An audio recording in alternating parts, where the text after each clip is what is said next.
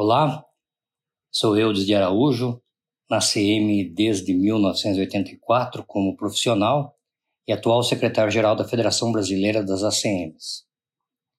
É uma honra e um prazer muito grande poder enviar esse áudio. O Brasil passa por um momento muito delicado nessa transição de governo.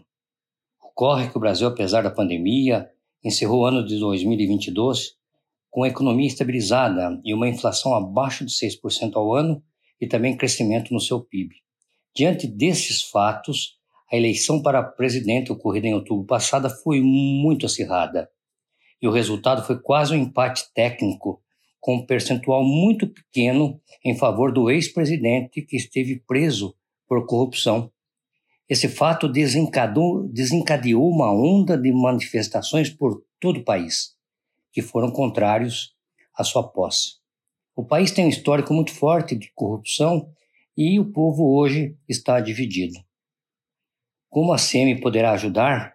Ora, é, a SEMI poderá ajudar não só o Brasil, mas toda a América, fortalecendo o que está na promessa da visão 2030, que é fortalecer ainda mais a base de Paris.